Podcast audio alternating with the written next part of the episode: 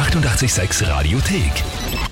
Oh yeah, nice to meet you, Beate. Most important question, of course, how are you doing? How is your soul doing? I'm doing great. Uh, actually, I'm doing really, really great right now. I'm in I'm in the same time zone as you for once. Um, usually when I'm doing media with Europe, I'm um, I'm in, in Los Angeles, um, nine time zones behind. Now I'm in Venice right now, so I feel good. Yeah. So you had to get up very early. Did you have a great start into your day? Oh yeah, no, no, it's not too early for me. I'm, I'm kind of I'm kind of a morning person, but I'm also still still recovering from jet lag. So I'm I'm um, I'm awake and and waking up at odd hours. And how was your summer? Um, really, really quite great. Um, is summer in Los Angeles this year was fantastic. We, we had a we had a really great summer. It just started to get just a little bit hot at the beginning of September. Uh, it, it was really really hot. uh, it was it was a bit of, heat, of a heat wave, and it was um it was the days when um, I'm really happy to not be working outside and you know mm. um, digging holes with a shovel or something. You know, it's uh, just uh, go in the pool and then uh, get back in the air conditioning. Let's not talk about weather, of course. Let's okay. talk about it's one um... thing we can always relate on. That's why people always talk about the weather, right? Because it's it's it's not like politics or, or other things where you can actually argue about it. It's the one thing we can all agree on is it's the sun out, right? You know? so um, the new Nickelback album, Get Rolling, will be released very soon because we all know uh, your last album was released five years ago. So how does this release feel for you? I'm really happy we got to to make another album. Really, you know that that's um that's the biggest takeaway for me is that uh, I feel really um fortunate to be able to do this for a living every day and I'm not taking it for granted anymore that we'll always do another album or we'll always do another tour. So when we get the opportunity, you know, to make another record, I'm always uh, kind of in a way happily surprised. And the first song release was San Quentin, an absolute banger. Why did you guys say yes, it has to be the first release? Well, you know, the, the San Quentin is it, you know in the context of the entire album it's easily the the most hard rock and heaviest song and you know, we in Nickelback like to consider ourselves a hard rock band first.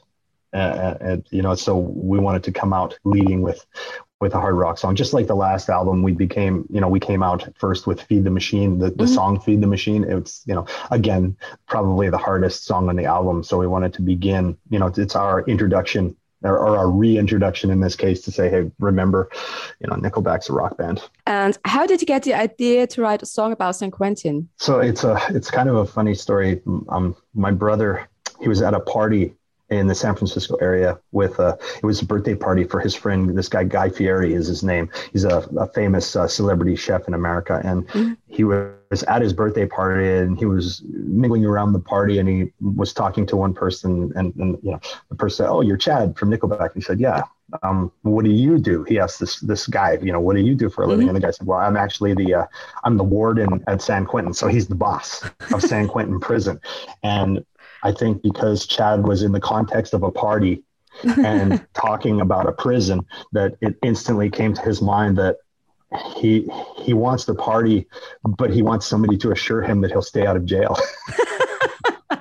it's always good to have a connection like this. yes, very, very good. It shows that inspiration is just everywhere. You go to a party and boom, a song yes. for an album. yes, he was standing there talking to that warden and he opened his phone and went into his notes and started typing, you know, please keep me the hell out of San Quentin you know he, he he that's how this started. He, he was just he was talking to the guy and he said hold on just a second. I have to put this in my phone. And that's what he put in. And that was the beginning of this song. And are there any other professions um, you would like to do a song about? Where there might be um, a lot to tell some exciting or bizarre stories? I don't know. I mean it, you know it, in this case it's it's chad's mind we're talking about so i'm not going to pretend to know what's going on in there. Uh, but uh, he he finds inspiration in um, in unusual places sometimes. The second single from your new album, Those Days, and it sounds completely different. What can we expect from the album itself? Um, like all of these Nickelback albums, it is all over the map.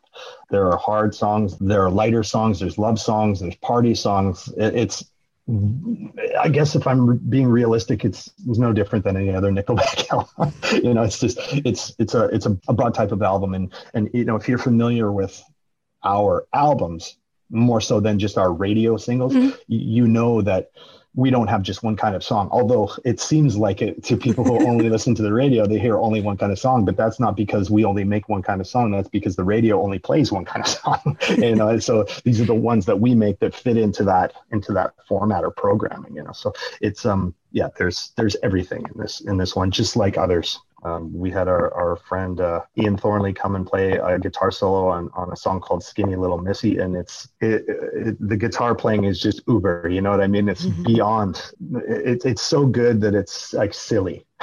you know what I mean? Yeah. It's like uh, it's, it's, it's ridiculous, so good, and and that you know that's one other element that we brought. Yeah. Have you ever thought about that you are going to work with all these amazing um, people in your life when you were younger? I don't think I would even risk dreaming about it when I was younger. You know, mm-hmm. I, I didn't know what this is going to be like, so I didn't know how to dream about it. you know, it, it's it's um it's been a you, you it's like learning new things all the time learning you know what possibilities exist as we go along you know and after a while you just have to you just relax put on your seatbelt and be a passenger, you know. And I was so privileged because I was able to listen to your album already. Mm-hmm. And Great. I absolutely love Vegas Bomb. I, I really like the groove, I like the sound, and it's one of those songs I really want to to hear live. Is there a song you are particularly looking forward to playing live? I think because as the selfish bass player, um, I really enjoyed recording um, High Time a lot, mm-hmm. a real lot, and and I got to I got to express myself in a different way in in that song than I think I have before. So I, am looking forward to playing that one live. Yeah, it's a it's kind of a departure for us. And how does it feel um, playing new songs for the first time? Are you some kind of nervous because you've never done it in front of an audience? Yeah. Because other songs you've played them, I don't know how many hundred times already.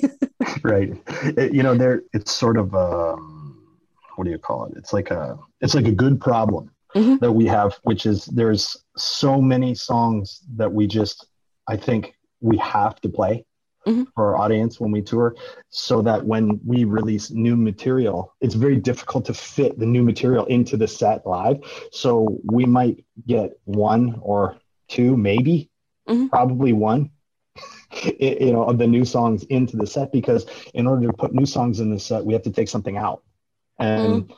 at a point, if we tried to play a, a live show and, and we didn't perform How You Remind Me or Someday, I think that the, the fans would destroy us. yeah, we, we can't, we have to play that, right? We, we, there's really no choice. So that's the happy problem we have. The good problem we have is that we have to find space in our show. You know, we don't do like Bruce Springsteen does, you know, we don't play for four hours you know, because we know how. Why not?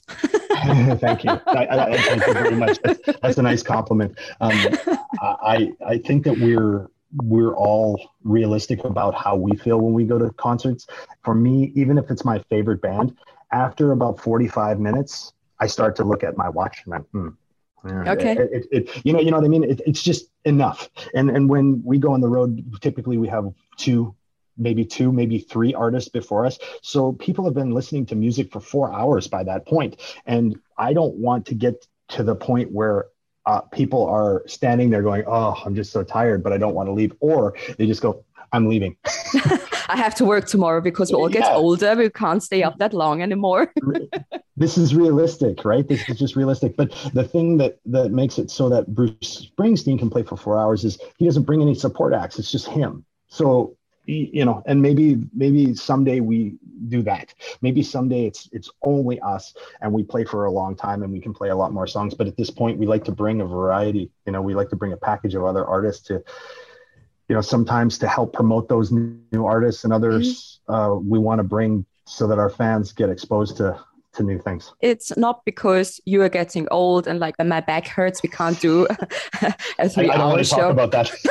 I, I, don't want to talk about. Okay, okay. Let's talk about the album. Um, there are 11 songs on it. And how do yes. you figure out which songs are, are the perfect ones um, for an album? And what happens to all the other songs? Because I don't think there are only 11 songs written. We do it differently than, than I think a lot of other artists do, because a lot of artists just, they record an entire library of music you know mm-hmm. 20 mm-hmm. you know 20 songs 30 songs and then they go through them and maybe they go through them with the record company or something like that and they decide who's you know which songs are going to make it and the other ones get put to the side we learned really quickly when we were under contract with the record company when you're under contract whatever you record is owned by the record company mm-hmm. right so we decided that we didn't want to give anything for free to the record company that they could then hold and use without our permission. So Smart. now we only record what's going to go on the album.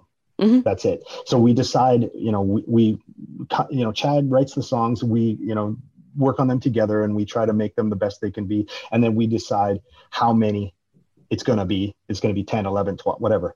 And, and that's it. We don't record anymore you know and if we need another song for an event or you know somebody might uh, ask us for for a song for a movie or maybe something like that we'll go in and record that. We don't mm-hmm. have a whole bunch of songs sitting in the in the refrigerator you know? It, it, which yeah. one fits? Right. We, we we we have you know chad has song ideas and song fragments you know little bits mm-hmm. there's no completed songs just sitting there ready to go. And that and that's by design. We only record what's required and how does working on an album uh, look like? How much are you guys doing things together? Who's responsible for what? You know, typically it's a, a, a far more collaborative environment. This album, because of the conditions of the pandemic, didn't allow for us to um, gather or be together very much really at mm-hmm. all and there's i mean i live in the united states i live in los angeles and the other guys live in the vancouver area and me getting in and out of canada was very very difficult for a while there. And that, you know, I remember I had to uh, quarantine for two weeks when I would go up. So, you know, to go and mm-hmm. record for, you know, a couple of days took like three weeks.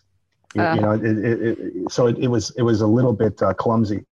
So as a result, I think Chad took on more of this himself, uh, and um, he was doing the work at his own pace as well because mm-hmm. we don't do well without a deadline. you know, we need something to be late for. Okay.